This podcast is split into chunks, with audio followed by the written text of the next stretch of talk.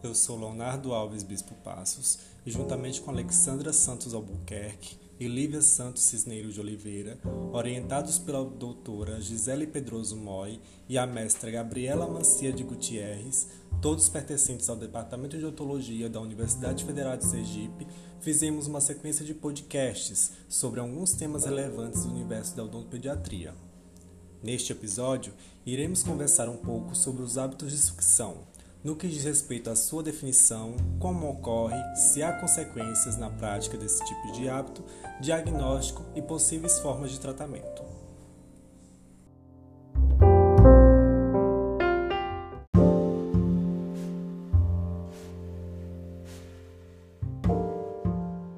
Então, primeiramente, o que são hábitos de sucção?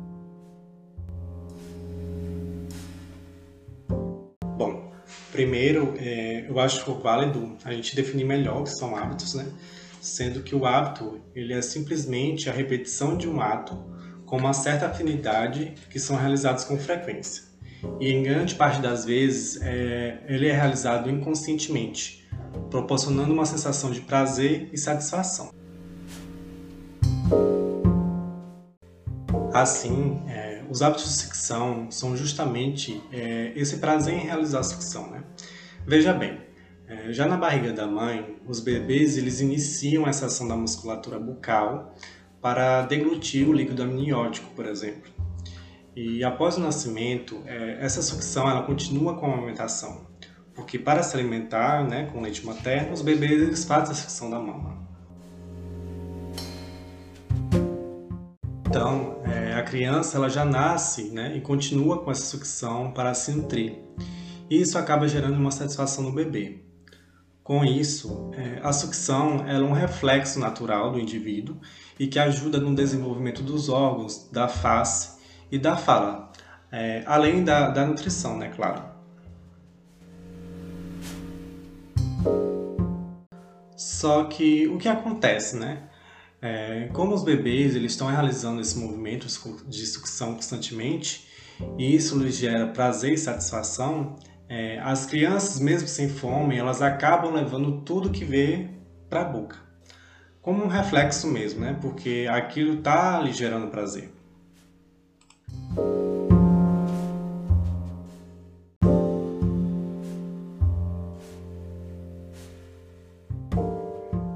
A sucção não é só nutritiva?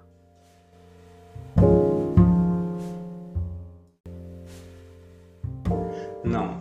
É, na verdade, a literatura ela fala de dois tipos de sucção, que é justamente a nutritiva e a considerada não nutritiva. A nutritiva, como já foi mencionado, é a que ocorre durante a alimentação, por exemplo, e ela é necessária para o desenvolvimento tanto crânio-facial como imunológico e emocional da criança.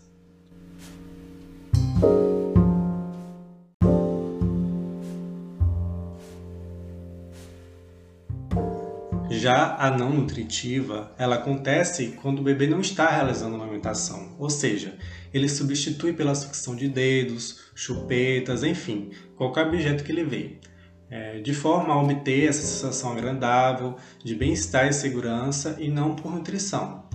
Assim, é, como a nutritiva, a não nutritiva ela interfere também nesse crescimento crânio-facial, né?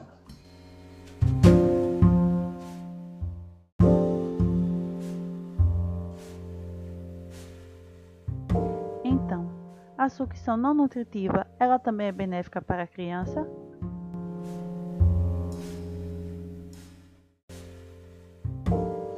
Isso é uma pergunta interessante. Por quê? É, o hábito de chupar dedo, que chamamos de sucção digital, e a sucção de chupetas, por exemplo, ela é considerada benéfica sim, mas até um certo momento, né? Como assim? O hábito de sucção digital ou de chupetas, eles auxiliam no desenvolvimento dos músculos do lábio, podendo fortalecer esses músculos, além de contribuir para o desenvolvimento dos ossos da face. Só que o problema está na frequência e intensidade que esses hábitos ocorrem.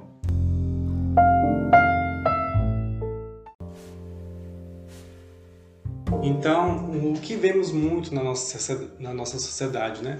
São bebês, crianças e até mesmo jovens adolescentes de 7, 8 anos ainda realizando esse hábito por um grande período durante o dia. Então, é, essa frequência de passar muitas horas do dia succionando, seja o dedo ou a chupeta, pode sim prejudicar a formação óssea e dentária dessas crianças, além de desenvolver outros problemas, como os respiratórios. Assim, é, esse assunto é um dilema, né? A sucção ela é benéfica até um certo ponto e uma certa idade. Quando passa a ser exagerada, ela se torna sim maléfica para a criança.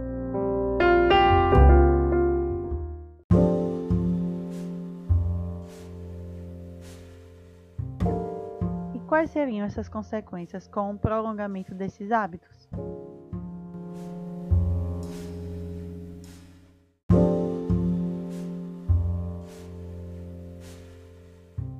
Para a odontologia, é, o principal problema é o da maloclusão.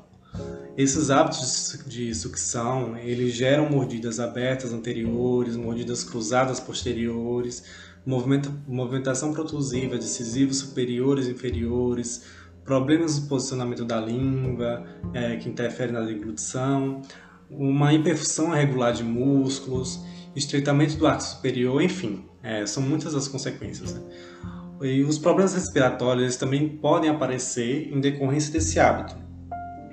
É, essas crianças também ficam mais suscetíveis a inflamações das vias aéreas, até mesmo da cavidade oral. Enfim, é, são inúmeras mesmo as consequências de, desses tipos de hábito.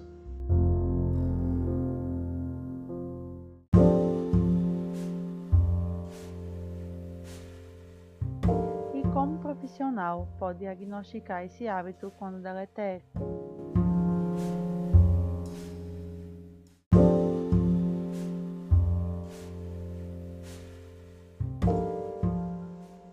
Pode ser por uma informação dada pelos pais ou pelos responsáveis, ou ainda pelo próprio paciente, quando isso é possível. Né? E caso eles escondam essa informação, é, podemos começar a desconfiar pela característica da boca, quanto à dentição, é, a forma do arco superior, por exemplo.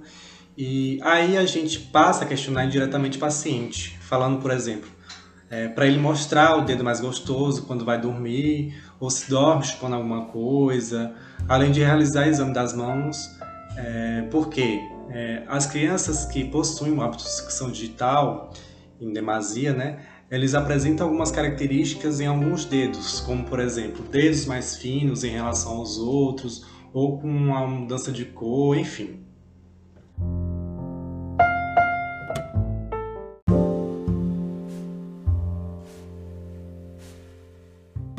E como seria esse tratamento? Já que são hábitos enraizados, digamos assim, da nossa cultura, né? Então, acho que é um tanto complicado.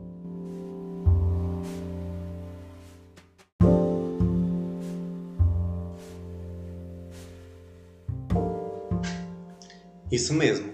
É bastante complicado, né? Porque depende muito do comprometimento tanto da criança como dos pais ou responsáveis. É, a criança ela deve suspender espontaneamente o hábito antes que seus dentes permanentes irrompam. Então, lá para os 4 a 6 anos, a criança já não pode mais estar praticando esses tipos de hábitos, né?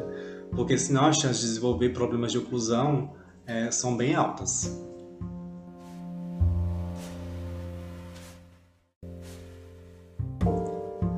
Dessa forma, é, os pais ou responsáveis têm que colaborar também, né, para que esse hábito seja removido.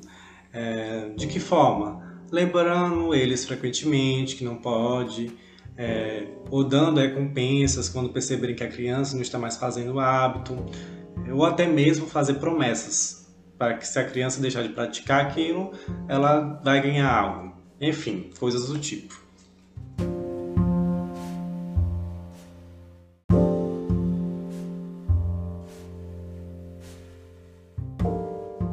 Criança ela tem que ter né, um incentivo e ser lembrada que aquele hábito já não pode mais.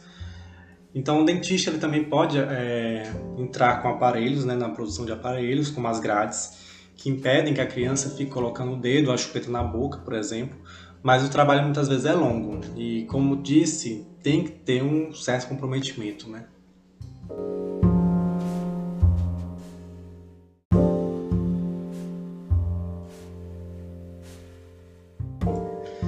Então aqui finalizamos mais um tópico dos assuntos abordados, né? E vamos para o próximo tema.